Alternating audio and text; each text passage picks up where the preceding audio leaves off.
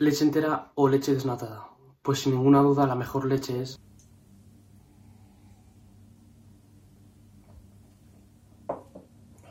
En primer lugar, vamos a empezar por las diferencias que hay entre una leche y otra. Y básicamente, eh, la leche entera ha sido tal cual sacada de la vaca y la leche desnatada ha sido procesada y se le ha quitado toda la grasa y con ello las calorías que conlleva, pero también se le han quitado los nutrientes que, que hay en la grasa, como pueden ser algunas vitaminas y minerales.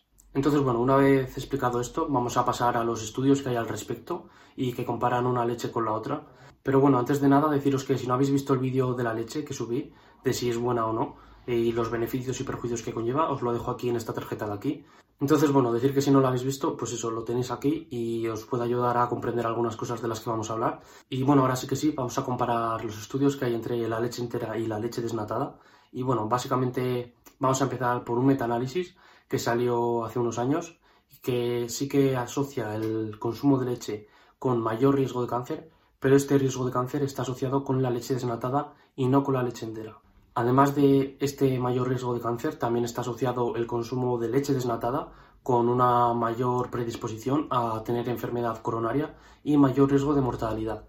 Y bueno, este mayor riesgo de cáncer, enfermedad coronaria y mortalidad está asociado a la leche desnatada y no a la entera, básicamente porque al quitar la grasa, si bien quitas la grasa y ciertas calorías, pero con ello también te llevas ciertas vitaminas como la A, D, E y K, o ciertos minerales o ácidos grasos beneficiosos, como podrían ser el ácido linoleico conjugado, que podrían protegerte del cáncer, como hablemos en el vídeo que os he dejado aquí. Y ya no es el hecho de que quitamos los nutrientes eh, beneficiosos que necesitas, sino que dejas esos nutrientes que hablamos, como el IGF-1 o ciertas hormonas, como los estrógenos, y los dejas eh, ya que no están en la parte grasa de la leche. Por lo tanto, lo que dicen estos autores es que dejas en la leche desnatada esos nutrientes que podrían favorecer o predisponer a ciertas enfermedades y además quitas otros nutrientes como podrían ser los que he mencionado que podrían salvarte de, estas, estas enfermedades. Que en verdad esto podría tener sentido ya que únicamente consumimos leche desnatada desde hace 50 años máximo y pues llevamos como más de 10.000 años consumiendo leche entera. Entonces decir básicamente que las vacas saben lo que hacen y en mi vida he visto dar a una vaca leche desnatada. Por tanto, el seguir consumiendo alimentos que llevamos durante más años en nuestra lógica evolutiva consumiendo, en teoría tendría que ser lo más beneficioso. Pero bueno, no nos vamos a quedar únicamente con este estudio y vamos a seguir con otros estudios.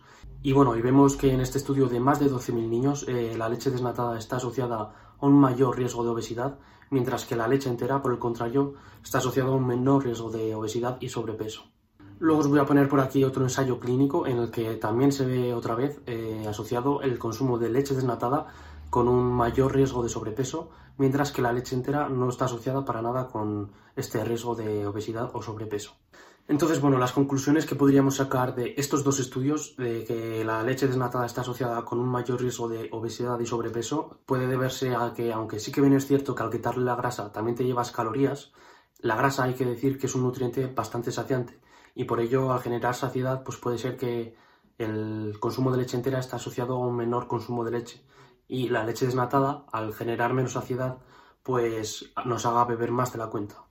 Además, esto se podría asociar también a la psicología, ya que, bueno, eh, siempre que vemos un producto light, pues tendemos a pensar que es más sano y que engorda mucho menos y por tanto acabamos consumiendo mucho más y es por ello que al fin y al cabo entre la saciedad y que pensamos que es más sano, pues al consumir más está asociado con mayor riesgo de obesidad.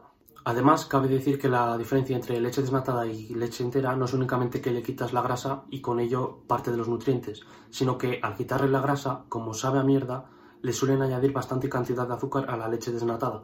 Y con ello, aunque sí que es verdad que siga teniendo menos calorías la leche desnatada que la leche entera, esta diferencia al fin y al cabo es bastante pequeña y por ello, entre que la diferencia es muy pequeña y la leche entera genera mucha más saciedad, la leche desnatada pues está asociada con mayor riesgo de obesidad. Además, en este estudio que os voy a dejar aquí, la leche entera está asociado con un mejor perfil lipídico. Esto quiere decir, por ejemplo, entre otras cosas, que está asociado a menores niveles de colesterol LDL y además que estas partículas LDL suelen ser de mayor tamaño que aquellas personas que consumen únicamente leche desnatada y por tanto al ser de mayor tamaño estas partículas LDL suelen ser menos peligrosas. Y bueno, y con ello todo lo que conlleva la mejora del perfil lipídico, que es básicamente la reducción drástica de las enfermedades cardiovasculares.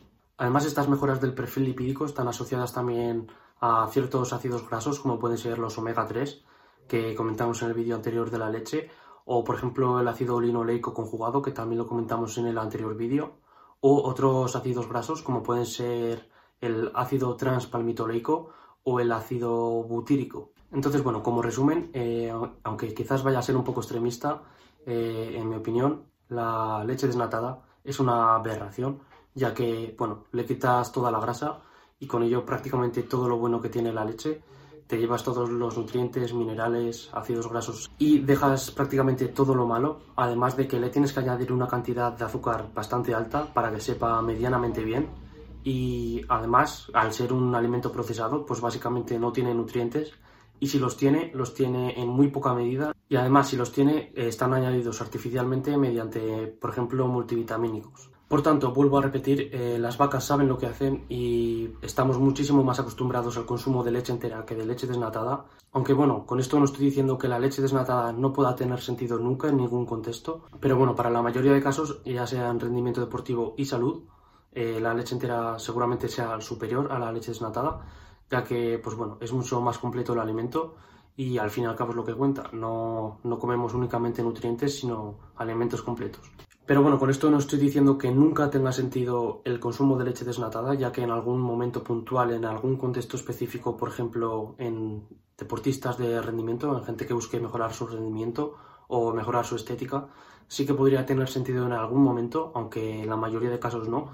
Entonces, bueno, eh, así a modo de resumen, en la mayoría de casos, ya sea rendimiento deportivo o salud, eh, el consumo de leche entera será casi siempre superior al consumo de leche desnatada entonces, bueno, espero que haya quedado claro eh, lo que dice la evidencia hasta ahora y también mi opinión, más o menos al respecto. Entonces, eso. Espero que os haya gustado el vídeo. Si es así, hacérmelo saber en comentarios. Cualquier duda, sugerencia, lo mismo. Y pues eso. Un abrazo enorme y nos vemos en el próximo vídeo. Entonces, bueno, que sepas que ahora mismo te puedes suscribir aquí y si no te convence, pues puedes verte estos vídeos de aquí y ya si eso más adelante, te suscribes. Y pues eso. Un abrazo enorme y nos vemos en el próximo vídeo.